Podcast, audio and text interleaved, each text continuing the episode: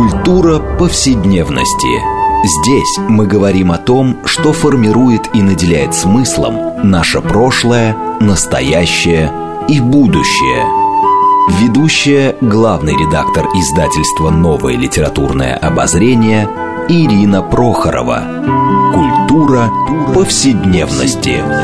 Программа предназначена для лиц старше 16 лет.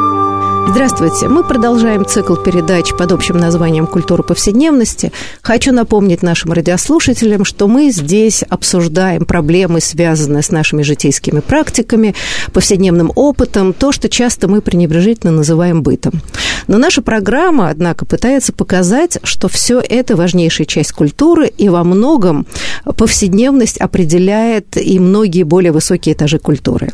А, и сегодня наша программа посвящена празднику 8 марта, а, празднику, а, в общем, противоречивым, потому что последние годы большое количество людей считают, что этот праздник сугубо советский, и, в общем, он как-то идеологизирован, и что, в общем, праздновать его ни к чему. Другие привычно поздравляют женщин с 8 марта, считают это просто праздником весны, и, в общем, не озабачиваются гендерными проблемами, скажем так так. Поэтому вот э, о, о гендерных отношениях, собственно, о женском в поздней советской культуре вообще что, да, а, какие права и обязанности были у женщины, как распределялись гендерные роли, как они менялись, как это советское наследие отражается в нашей современности сейчас, мы поговорим с нашими гостями. Хочу вам представить их. Наталья Борисовна Лебина, историк-культуролог, исследовательница советской повседневности. Она автор многих книг, в том числе «Мужчины и женщины. Тело, мода, культура». Эта книга, кстати, в 2016 году вошла в шорт-лист премии «Просветитель».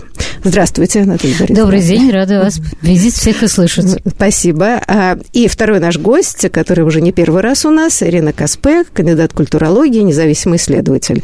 Она книги на многие сходные темы, которые называются «В союзе с утопией. Смысловые рубежи поздней советской культуры». Здравствуйте, Ирина. Здравствуйте.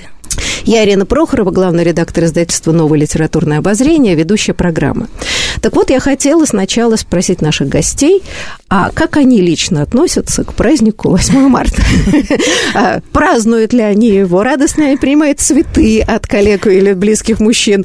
А, или вот как-то принципиально считают, что нам нужен другой женский праздник? Наталья Борисовна, ваше мнение? Вы знаете, я очень не люблю этот праздник и называю его э, праздником э, гендерной неполноценности женщины. Хотя я совершенно не прихрамываю ни на какие феминистические нотки, э, ножки и достаточно здраво ко всему отношусь, но праздник я этот не люблю, потому что в нем есть какая-то выспренность, и он потерял уже свой изначальный смысл исторический, когда действительно шел вопрос о борьбе за формальные права женщин, а сейчас это носит такой, знаете, характер некой буфанады, поэтому я к нему отношусь отрицательно. Другого праздника я не хочу иметь такого Ну, у нас есть 14 февраля, День всех влюбленных, и это как бы часто замещается более молодым поколением. Но, с другой стороны, женский праздник 8 марта был вообще-то с героическим прошлым.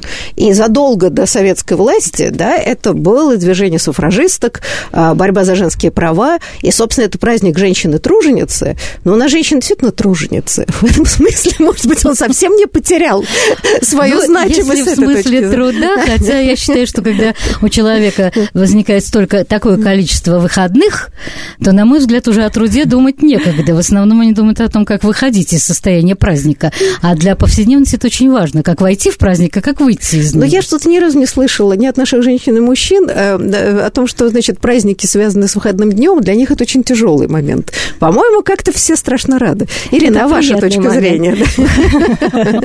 Выходные всегда приятны, но действительно для меня этот праздник скорее перегружен какими-то значениями, поэтому я его не праздную тоже. Я понимаю, когда люди феминистических взглядов э, сейчас, сегодняшних, этот праздник как-то актуализируют. И мне это всегда интересно, когда они пытаются как-то вот с его значениями э, в этом смысле иметь дело, да. Но для меня вот лично это скорее какой-то аналог даже не Дня всех влюбленных, а скорее какой-то аналог Дня матери, да, потому что как-то вот от, от, от ребенка я готова какие-то такие э, подарки принимать. Ну, то есть это тоже какой-то, видимо, вариант, да, более такой домашний, сентиментальный, сильной вот этого праздника, который в нем тоже, мне кажется, есть. Знаете, но ведь э, писали вообще-то о многом, да, и, кажется, Мишель де Серто, известный французский и философ-исследователь, о том, как происходит обмерщение а, и трансформация многих праздников, что и 23 февраля, и 8 марта такие были, в общем, военизированными праздниками, милитаристскими да, в советском контексте. И как люди постепенно их приспосабливают для совсем других целей. Просто 23 Абсолютно февраля стали День мужчин, любимых, которым дарят, они наши защитники, скорее не только защитники Родины, а, скажем, наши защитники, защитники женщин и детей. А 8 марта стал, ну, просто праздником женщин, мужчин, и всячески галантно. Еще весны любят говорить. И весны, да, совершенно верно, да, то есть это совпадает с весной, угу. и что это как бы повод там сказать любимой женщине спасибо. И мне кажется, что э, в каком-то смысле, и здесь я поспорю, что вот это как гуманизация общества, которая начиналась особенно после войны, о чем мы вот поговорим, да, в такую оттепель, а может быть, вот с этим связано, что этот праздник теряет свое такое, да, идеологическое... Ну, он давно потерял да, это именно, идеологическое да. значение. Уже, по-моему, практически после войны он потерял значение. И вот это вот э, превращение этого праздника, Красного дня календаря в выходной день, mm-hmm. оно уже произошло в 66 году. Так что это тоже такое напоминание о том, что давайте вот возродим что-то подобное. Хотя я думаю, что в трудовых коллективах это существовало. То есть все праздновали 8 э, марта, все праздновали. А теперь все празднуют 7, 7 марта. Mm-hmm. А может быть 6 марта и так далее. Это то, о чем я говорю. Не трудиться, а праздновать. Это тоже такое повседневное. Да, но на самом деле, знаете, это вот как бы, да, празднуется, все собираются, никто, конечно, не работает в предпраздничный день, святое дело. Вы это знаете Выпивают, да. Выпивать нет, ну как раз для моей редакции это не характерно, мы там все время работаем. Но, тем не менее, в большом количестве, значит, каких-то, да, государственных учреждений, вообще это дополнительная связь с коллективом, да, все выпивают, друг ну, говорят комплименты, да, корпоративные да? праздники, как перед Новым годом, да. строго говоря. Да, строго говоря. Да. Ну, вы знаете, это уже, наверное, э, личное такое дискурсионное отношение, потому что я вообще человек мрачный, и в основном сидящий, работающий, скучный, и я всегда говорю своему мужу, мы очень с тобой скучно живем, мы 50 лет с тобой вместе очень скучно живем. Но если вы столько вместе прожили счастливо, значит, не так все скучно, понимаете? Ну, может быть, потому что скучно, потому и прожили. Знаете, ну вот я хотела все-таки эм, поговорить о том, о чем, собственно, во многом э, ваши книги, да, и книга Надежды Лебиной о мужчине и женщине, да, и Ирина ваша, значит, э, в «Союзе с утопией», поздней советской культуре.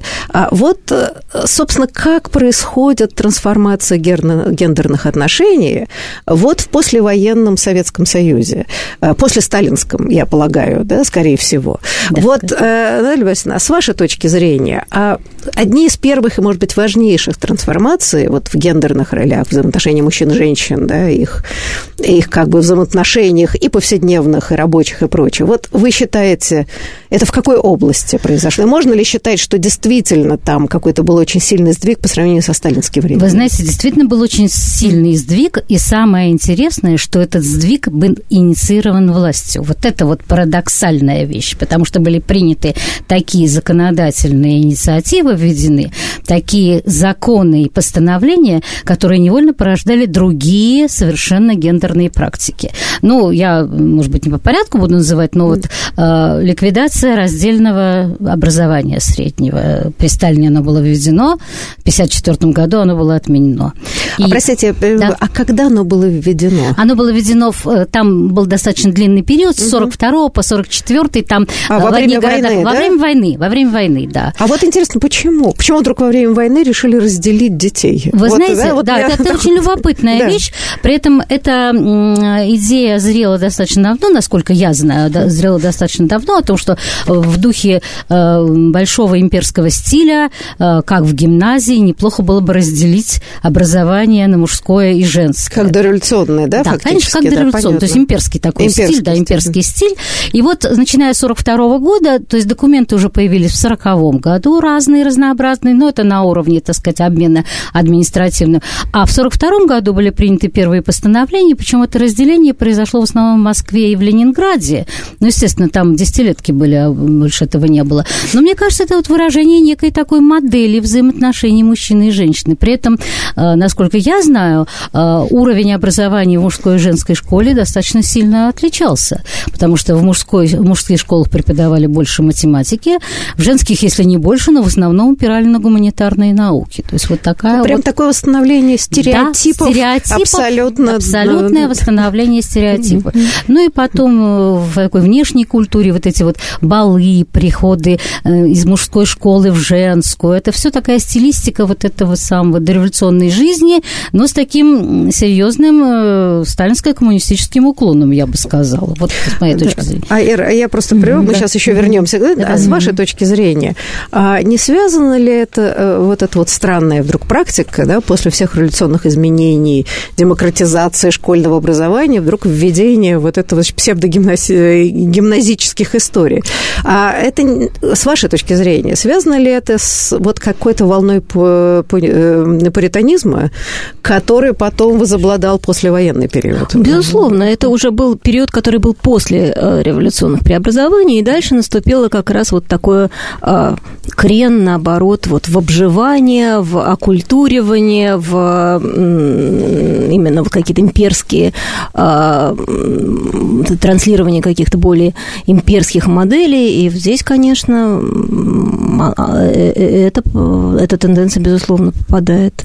Вы знаете, ну вот это интересно, потому угу. что, ну, мы знаем, были 20-е годы, невероятной сексуальной революции, да, вольности нравов, там, гражданские браки, э, которые были как бы единственной даже формой, да, брака такого настоящего, как и положено.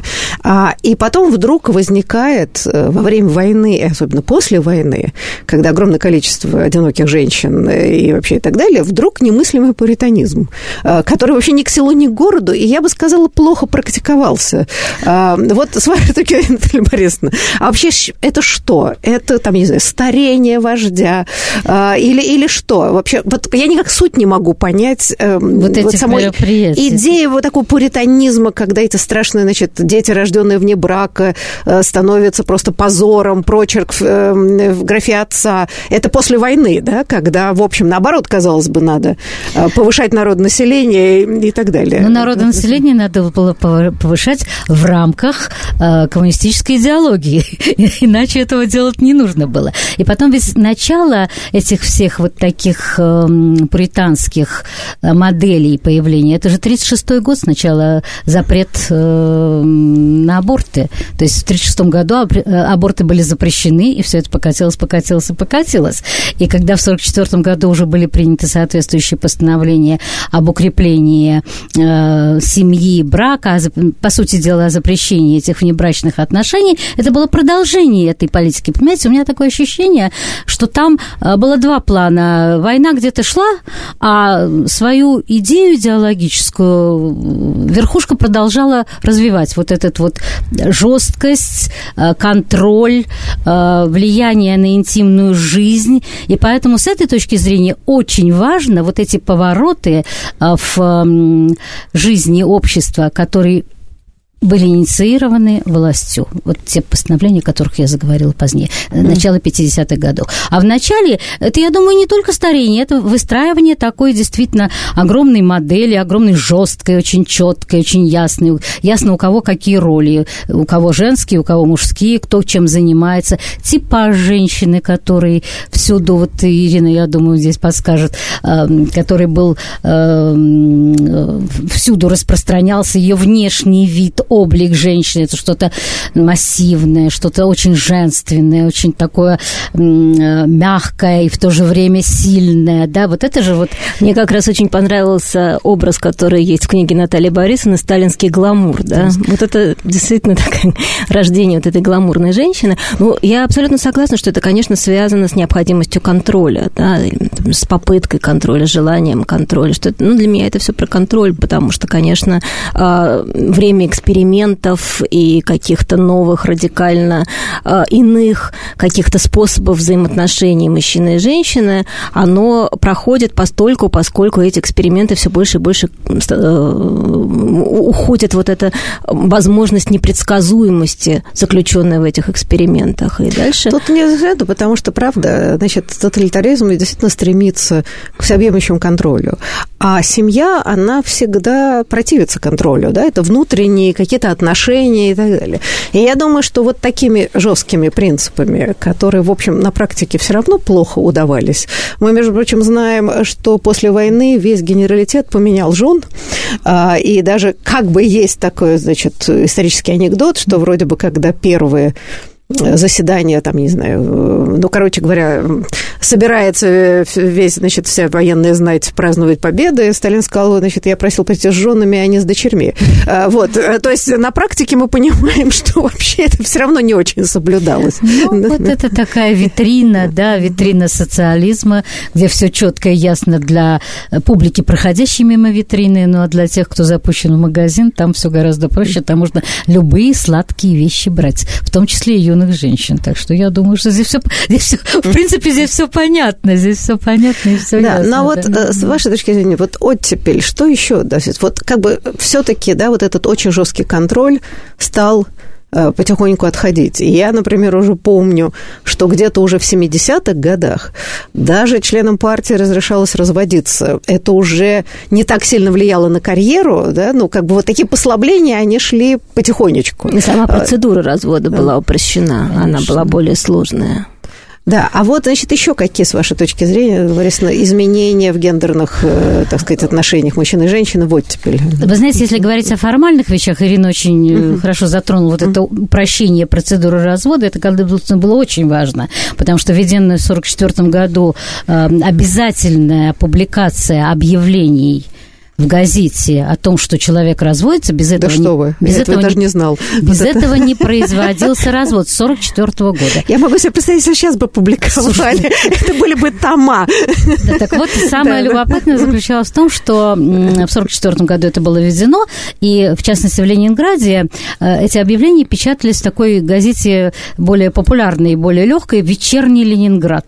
И вот все открывали и читали «О, идет развод», шутя над своими фамилиями. Вот это все было введено довольно-таки жестко, и это все продолжалось до 66 -го года. В общем, до середины 60-х годов, чтобы не ошибиться.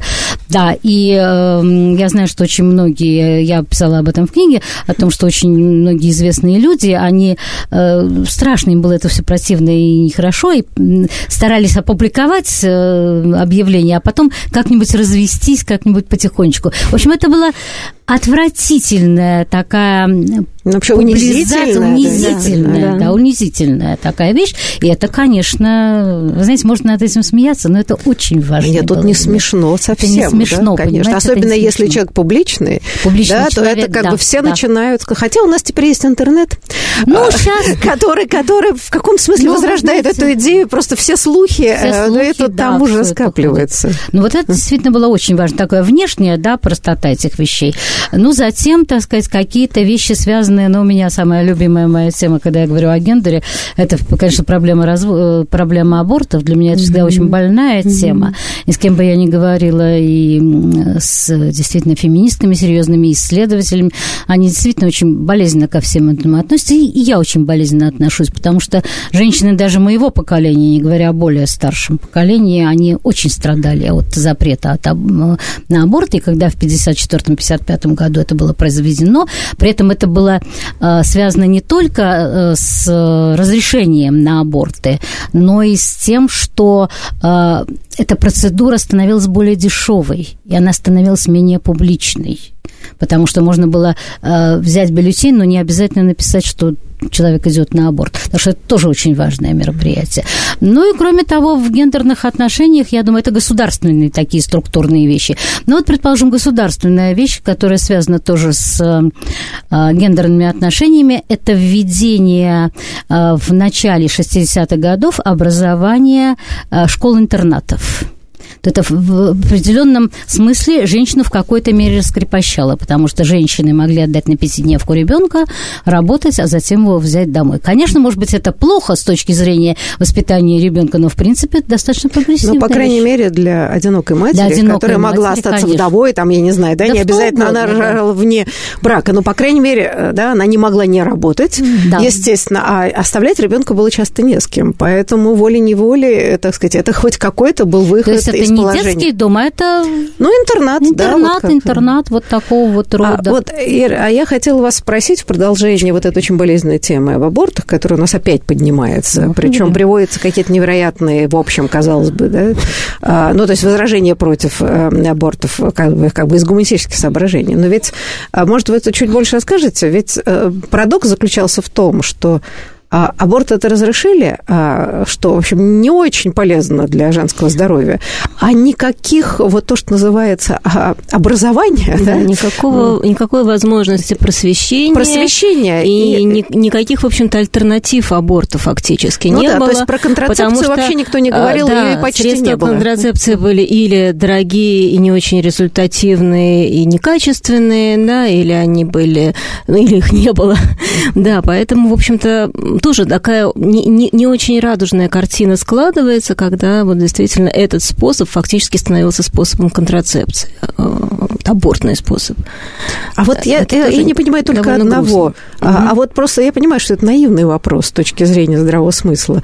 А, а как-то ведь не так сложно было совместить одно с другим? Или это табу было? То есть разговор о сексе... Ну, вся сексуальная сфера была, конечно, вне публичного поля, и не говоря уже... И, кстати говоря, даже тема контрацепции была более э, как-то озвучиваемая, чем, скажем, тема какого-то женского здоровья и э, женской физиологии, менструального цикла. Мне кажется, даже вот слова, связанные с, там, со словом секс и там, его э, производными, они нету, менее, да. они, они, даже они были менее табуированы, да, чем, скажем, слово менструация. Да, его просто как-то было вот...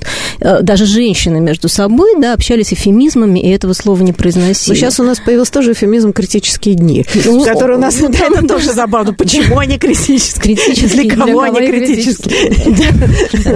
Замечательно, это надо будет запомнить обязательно. Нет, ну правда, да. Ну, действительно, критические дни меня тоже выводят из себя. Да, и причем я бы сказала, что с этим и тоже связано большое количество предрассудков. И, кстати, когда а, в нынешнее время вполне себе, так сказать, веком такой искренности, что думают и говорят, а, одна из, э, а, одна из аргументаций, почему женщина не может быть э, на верхушке власти, а потому что у нее критические дни, а в эти дни, значит, как она, человек неадекватен. Она какая-то не вполне, контролируемая. Да, меня забавляет, что, значит, работать на вредных работах, а, значит, асфальт этим самым, э, как это называется, машина -то? отбойным молотком. Да, в советское время можно было встретить. Ну, Самохвалова она всегда. Но, кстати, это очень эротический такой знак, когда женщина стоит с отбойным молотком. Это может быть эротически, но для здоровья это точно не полезно. Никто никогда не говорил, что, значит, нельзя женщине, потому что у нее критические дни. А вот странным образом а, управлять, а руководить почему-то она не может. Значит, с отбойным молотком она может работать. К сожалению, это нигде не записано документально. Вот, понимаете, я как историк могу сказать, что я не видела, чтобы где-то было записано, что ее мы не можем сделать начальником, потому что она еще в фертильном возрасте и, так сказать, прочие вещи. В ней менопауз. Такого не было. Это просто, так сказать, на уровне вот этих вот бытовых э, признаков поведения. А, в общем-то, документально это нигде не было закреплено. Но это тоже не проговаривалось. Не проговаривалось, случае, да. да, в да, советской да. культуре точно. Но вообще эта тема не проговаривалась. Ну, в принципе, ее как бы не было. Ну вот смотрите, в 60-е годы действительно происходит некоторая либерализация такая, да, нравов. Не до, не до степени 20-х годов, конечно, но все-таки. Ну, почти, да. Почти, а, но да. все-таки. Но вот все-таки э, интересно, что и есть формальное равноправие казалось бы. А, но если мы посмотрим на целый ряд фильмов, которые культура проявляет, э, ну, как бы она себя проговаривает. Это уже такое позднесоветское. Ну, вот какой-нибудь там, да, знаменитый «Москва слезам не верит».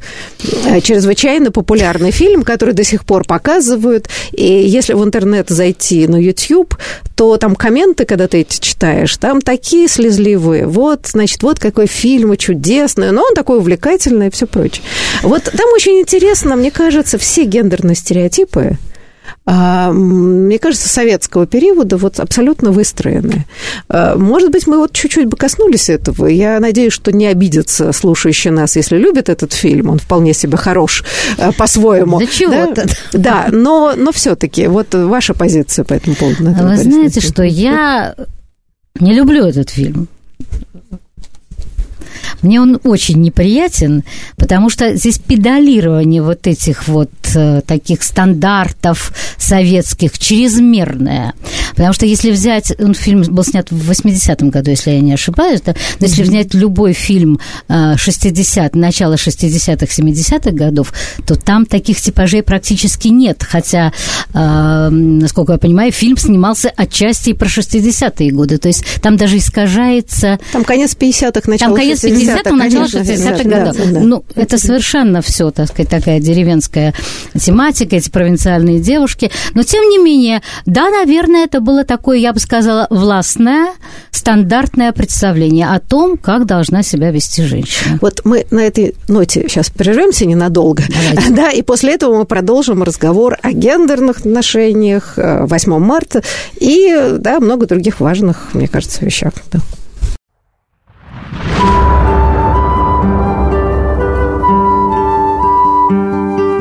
Здесь мы говорим о том, что формирует и наделяет смыслом наше прошлое, настоящее и будущее. Культура повседневности. Мы продолжаем нашу программу э, «Культура повседневности». Напомню нашим радиослушателям, что мы сегодня 8 а марта беседуем о женском в позднесоветской культуре, в общем, о гендерных проблемах, взаимоотношениях, о том, как они отражаются в нынешнее время. А, и беседуем сегодня с нашими гостями Наталья Борисовна Лебина, историк, культуролог, исследовательница советской повседневности. Она автор многих книг, в том числе «Мужчины и женщины. Тело, мода, культура». А, и второй наш гость Ирина Каспе, кандидат культурологии, независимый исследователь и автор книги «В союзе с утопией. Смысловые рубежи позднесоветской культуры». Ну, а я Ирина Прохорова, главный редактор издательства «Новое литературное обозрение», ведущая программы. Ну вот мы перед перерывом решили немножко поанализировать фильм э, «Москва слезам не верит» как квинтэссенции, я бы сказала, гендерных отношений. Василий, э, скажи, может быть, не самих отношений, сколько некоторого взгляда да, на культуру, скорее на идеал, чем на практике. А, и вот э, Аль Борисовна сказала, что не любит этот фильм. И я объяснила... Не люблю это. Да, я объяснила, что, профессор Преображенский, не люблю. не любите, да. Ирина, а ваше отношение к этому фильму? Ну, мое отношения похожие, но я действительно думаю о том, что правда. В этом фильме есть определенное количество стереотипов очень характерных, причем часто противоположных.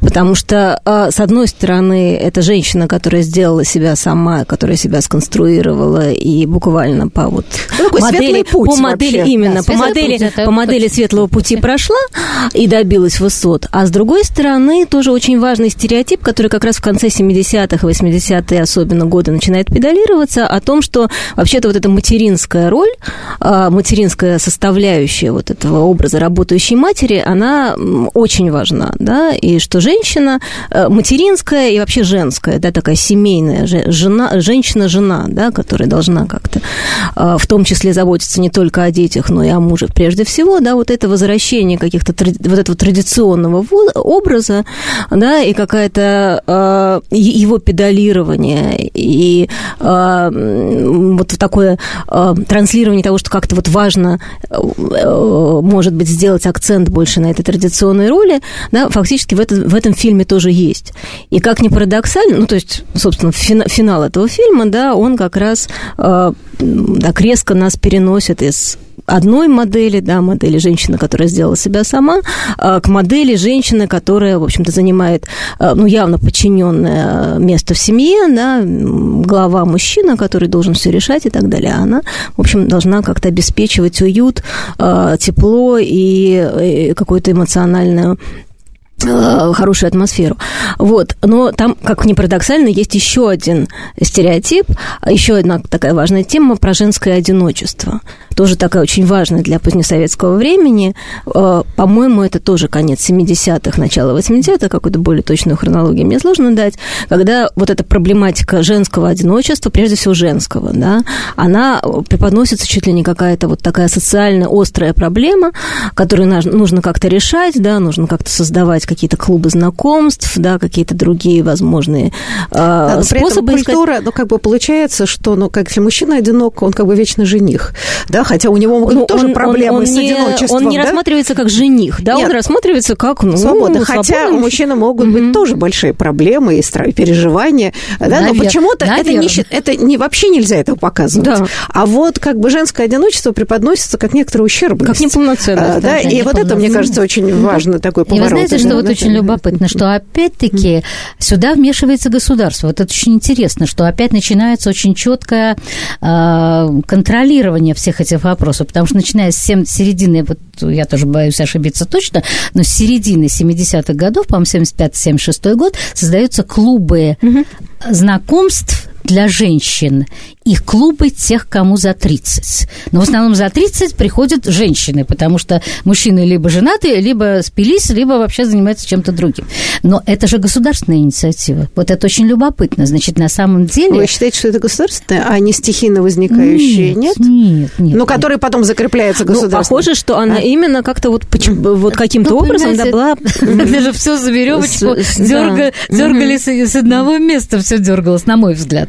И вы знаете, это очень любопытно, потому что вот э, получается таким образом, что вновь эта модель навязывается. Вот именно так нужно делать. Именно нужно ходить в эти клубы кому за 30, а не в какие-нибудь другие клубы. Это все, в общем-то, контроль и за женственностью, и, и за, за материнством, за материнством. Похоже, это какая-то часть вот этой да, политики да, материнства, да, да, да. да, когда вот обнаружилось, что демографическая ситуация скорее в городах такова, что э, или нет детей, или один ребенок, что наиболее распространено, там, или два ребенка, ну, скорее, два ребенка было наиболее распространено, но один тоже довольно распространенная ситуация. И тогда возникла вот эта политика контроля за демографической да, ситуацией. Но она была очень мягкой, но вот... Ну, она была, конечно, не такой, да, как да, в да, эпоху да. запретов да. полных, но это была но она была вполне а вы думаете, что понятно, но государство в советское время, э, более молодым людям не очевидно, да. что самому ничего сделать вообще было нельзя, все равно надо было, если вы что-то хотели организовать, это должно быть убедить Конечно. там местную власть, парторга,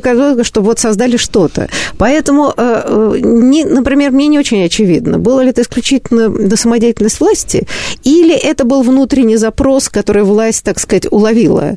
Но э, вам не кажется, что вот эта идея опять женского одиночества. И я помню, что вот в моей юности а, появилась какая-то невероятная истерия, когда девочек толкали выходить замуж чуть ли не в 17-18 лет, а то потом уже а будет поздно.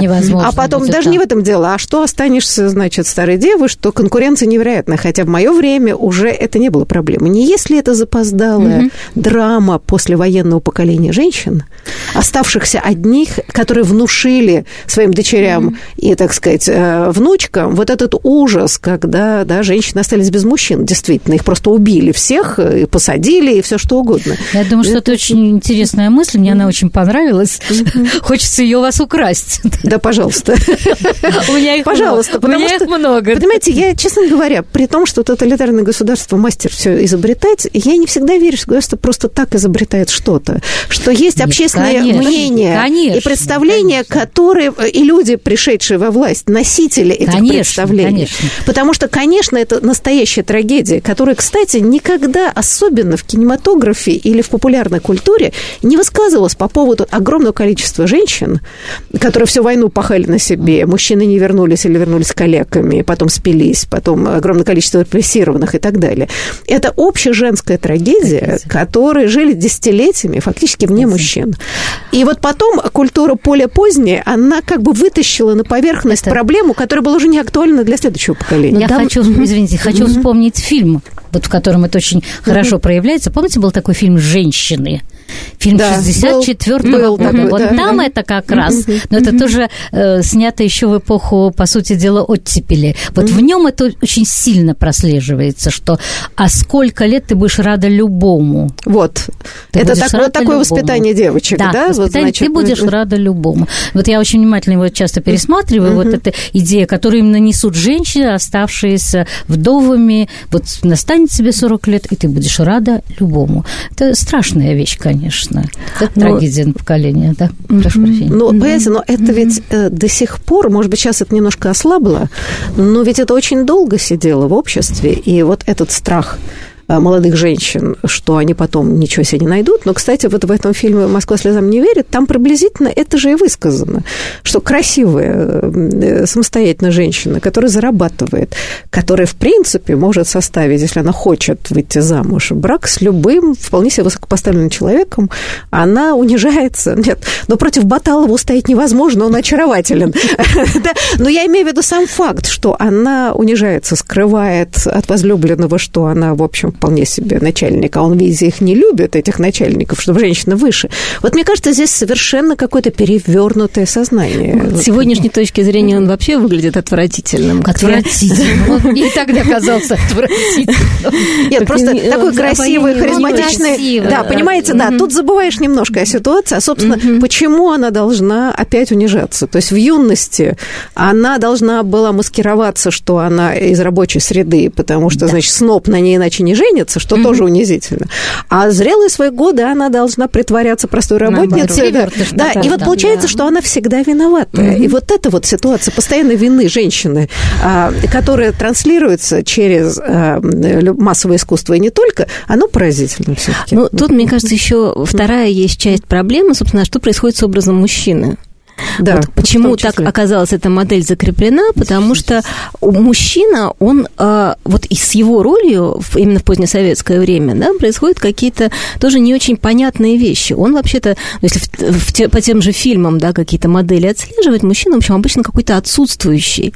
Он все время как-то ускользающий, он куда-то, или у него какие-то увлечения такие очень странные, да, там он ходит разводит, разводит голубей там, да, или там... Нет, или в горы любит, ходят. Или в горы ходят совсем и навсегда да вот такой эскапизм. Или, или он как-то, там очень много мужчин таких мечтателей, которые все время там как-то грезят, и он все время ищет себя. Ну, вот То такой есть, был э, фильм женщина... «Фантазии Фаретьева», который да. играет Миронов, да? Вот такой вот чудак не от мира сего, который занимается. Вот эта тема, да, там, знаю, милый, знаю, что с тобой потерял себя, ты потерял, да, она как-то вот очень такая, очень про гендерные роли.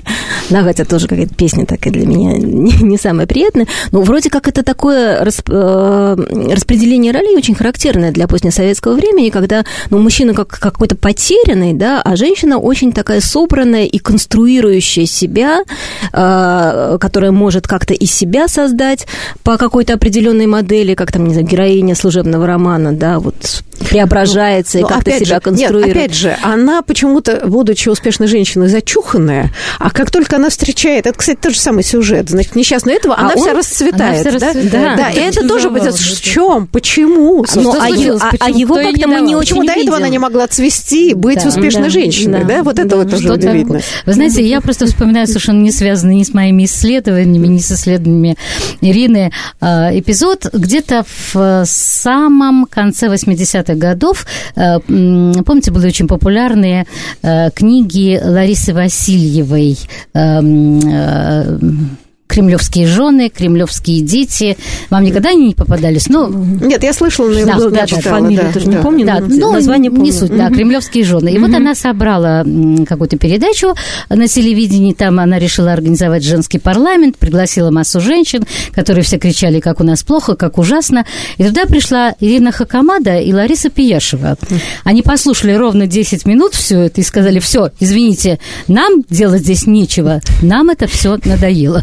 И они ушли, и вот, знаете, для меня, я была тогда много моложе, на меня это произвело очень сильное впечатление, потому что, наверное, так и надо действовать. Мы должны заниматься другими вопросами. Вы знаете, ну, мне кажется, здесь вот вопросы, кстати, то, что Ирина затронула, проблему мужчин, но ведь кризис мужественности, так сказать, это ведь это не, не только российская проблема. Да, Об этом стали очень много писать, начиная с 70-х годов, и во, все, во всех других странах, ну, я бы сказала, там, да, mm-hmm. западноевропейских, европейских, mm-hmm. потому что вот это такой Войны закончились, а милитаристское сознание, когда мужчина, прежде всего, воин и защитник, тоже закончилось, и мужчина оказывается в довольно сложной ситуации городской современной жизни, где он не очень понимает свою роль. А при такой довольно, э, я бы сказала, стремительной эмансипации женщин. И мне кажется, что здесь проблема, она тоже как-то не, не обсу... это редко обсуждается, потому что э, женщины либо жалуются и говорят, что, значит, вот мужики уже не мужики, потому что у них тоже стереотипы есть, какой должен быть мужчина, грубо говоря. А, а мужчины, соответственно, эм, тешат вот этими старыми стереотипами о том, как им должна быть женщина, которой она не является. И мне кажется, что вообще-то в наших обсуждениях, ну, мы, феминистское у нас движение вышло на поверхность недавно, но проблема мужчин вообще не обсуждается, как ни странно. Да, потому что они действительно не очень понимают, э, вот если они не доминируют, да, если они хотят доминировать в семье, то какие у них права на это, на доминирование.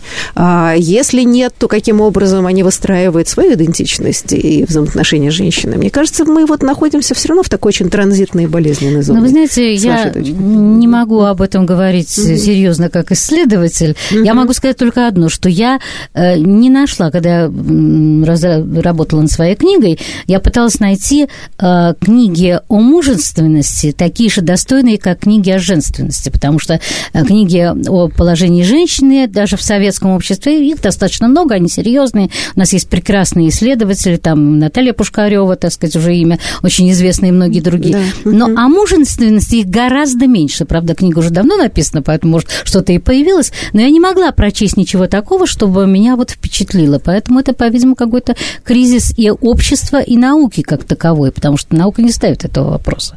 Ну, потому что мне кажется, что э, науки тоже работают люди. Люди, да, которые, и которые носят те же, потому что, видимо, считается, что Э, мужские, так сказать, роли, они вроде бы не должны подвергаться сомнению. Поэтому об этом и не пишутся. Ну, сейчас много да. пишут о мужской эмоциональности, о том, что вот эта мужская роль, да, она э, основана на подавлении эмоциональности, на подавлении внимания к своим эмоциям, возможности их переживать. Вот эта тема как-то звучит, но, пожалуй, она в одиночестве, да, вот, вот, вот эта тема, да, а про то, что мужчине, ну, сложно со своими эмоциями, и вот это такой результат результат вот этой гендерной роли. Но если вернуться в позднесоветское время, мне все-таки кажется, что вот это отсутствие мужчины, оно какое-то особенное. Все-таки оно, а, ну, это какая-то специфика именно позднесоветской культуры, которая, ну, отчасти отличала ее от других э, европейских культур.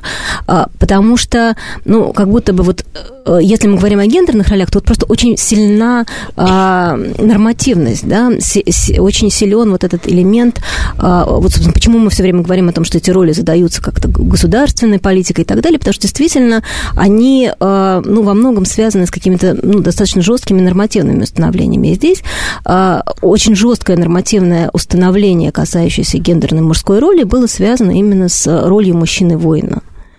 Вот. Э, мужчины, который должен как-то себя отдать во имя государства. Вот. И поэтому, вот, э, когда э, в позднесоветское время, да, вот эта идеология именно такой мобилизации она была, в общем-то, завершена, да, и наоборот, э, эта культура как-то провозглашала ну, такой вот невозможность войны, да, а, и поддержания мира. Вот тут как-то непонятно, да, вот что, что делать с, с этой ролью, да, она как будто осталась какой-то пустой. Знаете, ну вот, между прочим, не в, раннее, в раннее после э, угу. советское время, такое странное звучание, но так оно есть. Как раз, как мне, мне кажется, что при такой демилитаризации сознания, которая была в 90-х и там да, довольно долго, в 2000-х по инерции, у мужчин появились возможности, угу, угу. да, значит, в бизнес, некоторую успешность и так далее, и в каком-то смысле мужчины такой получили реванш, да, да. Вот у них, если уж доминирование, то понятно, почему человек успешный и так далее. Вот он, значит, глава семьи, он настоящий добытчик. И мне кажется, это была такая компенсация за долгое время. Кстати говоря, возможно. Нет, правда, правда потому да. что в советское время, ну, у мужчины тоже не было никаких, ну что, да, что можно было сделать в советское ну, время? что можно было? Не, да ничего. Даже да? вырасти как-то карьерно, особенно Абсолютно. расти было некуда, некуда там потолок что, очень низкий. А, после 60-х mm-hmm. годов, когда все таки были коридоры, так сказать, mm-hmm. лифты социальные, потому что сталинское поколение канаты двигали, и молодые люди выходили. А потом началась стагнация, и карьер не было никакой, даже государственной. Да, Поэтому, мне кажется, 90-е годы в каком-то смысле в такую, вернули вот эту идею, значит, мужчины, которые, прежде всего, бизнесмен, хотя и женщины у нас вполне успевают. Но тут появились какие-то шансы. Ну вот, а что мы сейчас имеем, между прочим, с вашей точки зрения? В плане мужественности. Вообще мужественности и вот гендерных проблем, которые сейчас у нас существуют. Ведь, э, ведь есть такой парадокс, а, э, когда свободно, возможность свободно обсуждать темы, у людей часто ассоциируется, что проблем стало больше. То есть, когда замалчивали, в советское время у нас, ясно дело, у нас пароходы, значит, не тонули, самолеты не падали, все э, было прекрасно. Да? Значит, как только сейчас возникает проблема, когда с гендером, у, у людей впечатление, что вот раньше было было все прекрасно, вот там все было в порядке, а сейчас у нас полный кошмар. Хотя, я думаю, ровно наоборот. А, вот, вот с вашей точки зрения, а вот, то есть, мы уже в смысле как наблюдатели, да, может быть, да. как вы считаете, вот здесь что происходит в таких, да? Ну, я уже сугубо как наблюдатель. Ну, а почему нет? Мы имеем право, мы тоже мы здесь живем. Право, да, да, пока живем, так что, вы знаете, я затрудняюсь вам сказать, что произошло с мужественностью, то есть вопрос постоянного обсуждения а, проблемы интимности, он, конечно, именно связан, правильно Ирина Дмитриевна совершенно верно сказала, о том, что это всего лишь навсего свободное поле, свободное поле для дискуссии. Вот вы знаете, я, когда занималась 30-ми годами, э, там есть такой период, когда вдруг э, появилось очень много хулиганских проявлений всякого рода. И стали писать о том, что вот во время сталинизма вдруг такая вспышка хулиганства и так далее. А выяснилось, что просто лучше наладили статистику и, так сказать, так все это пошло таким образом. Так что все это совершенно правильно. И сегодня, мне кажется, что очень часто вот эти проблемы э, и женственности, и мужественности, они растворяются в этом информационном поле, в которое может войти любой Любой куда угодно на Ютьюбе написал, так сказать, откомментировал всякие глупости, вместо того, чтобы реализовать себя в какой-то практической деятельности, ушел вот в эти в самые выливания в какие-то неконкретные вещи. Поэтому, знаете, люди моего поколения, мне кажется, они более склонны к конкретным каким-то вещам, нежели вот к этому массе. Это же ведь сублимация, тоже выливание своих интимных вопросов на публике. Для меня это очень странно, э, неприятно, непонятно, но не ново. Вот я бы сказала так, я бы сказала так, что это вот возможность для людей, э, не занятых какими-то серьезными вопросами, все это вылить и обсудить. Потому что, ну, ну какие-то обсуждения на ток-шоу, на прочих вещах, это же совершенно не то, что нужно обществу. Вы знаете, ну, а тут вот, мне кажется, зависит от того, ну, нынешнее ток-шоу э, э, мы уже вообще не обсуждаем, да? Да. Они не ток-шоу. Но я хорошо помню ток-шоу в 90-х годах, где вы были вынесены проблемы на общественное обсуждение, которые вот не принято было говорить. А это, это очень да. важно, потому что, во-первых, языка нету для обсуждения проблем и мужественной женственности, отношений мужчины и женщины. А какие есть нормы, да, потому что иногда люди думают, что это ненормальность, а выясняется, вообще все нормально. это вполне себе входит там нормы взаимоотношений или, наоборот, не входит. Понимаете, и мне кажется, что вот эта открытость разговора, ну, ну собственно говоря, о взаимоотношениях мужчин-женщин, о разных сексуальных ориентациях и так далее, в общем, способствовал, мне кажется, расширению какого-то представления людей о, о прагматике и практике, понимаете? Ведь можно, всякие шутки были о том, что, извините, вот задница у нас есть, а слова нету, а, да, то есть люди на практике все равно, я бы сказала, свобода нравов в Советском Союзе после военных куда была больше, чем в западных странах. Конечно. Но поскольку там можно было пойти посмотреть порнофильмы, что и делали наши туристы, казалось, что там вероятно разврат, хотя, извините, совсем это было не так. А, мне кажется, что вот здесь э, есть тоже важный момент. Э, открытый разговор много что выявляет Но для из того, проблем. Чтобы да. вести открытый разговор, mm-hmm. ведь совершенно правильно заметили, нужно иметь культурный язык. И вот 60-е годы в этом плане, они действительно открыли мир, потому что именно э, в середине 60-х годов в поле русского языка появилось слово «секс». Секс, сексуальность, секс-бомба, э, э, секс-фильм – это все официально существовавшие в поле официального языка. Это зафиксировано филологами. Это тоже очень любопытное явление. То есть вот уже какой прогресс начался. А затем началось, так сказать, откатывание назад. Давайте это будем говорить, что секс-фильм – это всегда плохо. Но вот в этом вся суть. И поэтому, наверное, нужно вооружить людей этим языком, чтобы они говорили об этом соответствующей культурной традиции и прочего. И потом, знаете, я вообще придерживаюсь точки зрения, что в детстве нужно читать нужные книжки. Если ты хорошо читаешь классику э, в юном возрасте, то ты будешь достаточно образован в каких-то вопросах, может быть, не меньше, чем прочитав того же самого Нойберта и прочие вещи. Но это у меня уже такие, знаете, ну, гендерно-возрастные вещи. Я да. бы сказала, да. что ну, классика вещь замечательная, но прочитав, э, я не знаю, э, очень люблю Толстого, но прочитав Анну Каренину, э, как-то тут тоже требуется комментарии для современных девушек, как мне представляется. Для девушек, да. И для мужчин в том числе тоже. Ну хорошо, а пули золотого осла им нельзя было подкинуть? Нет, понимаете, но мне кажется, здесь одно другому не мешает. Да, но вот знаете, эта тема, конечно, колоссальная. Мне вот более оптимистичный взгляд. Мне кажется, что все-таки в процессе разговора вырабатывается язык. И в этом смысле как-то очень радостно, что сегодня темы э, гендерных ролей, вообще э, вот сочетание мужественности и женственности, они, ну, оказываются очень востребованными. Да, вот давайте Много мы... интересного всего да. происходит в этом поле. Вот, mm-hmm. к сожалению, программа подошла к концу, а мы еще ничего не обсудили, но давайте на этой радостной ноте мы завершим. Да, хотя, значит, мои гости не очень любят 8 марта, я отношусь к этому спокойнее, поэтому всех поздравляю с, а, с, с таким, да, весенним днем. И пусть все будет прекрасно, пусть мужчины говорят комплименты женщинам, это тоже правильный момент, он никогда, никогда неплохо это сделать. Так что и до будущих встреч. Спасибо гостям. Спасибо, Спасибо доброго, вам. спасибо. Доброго.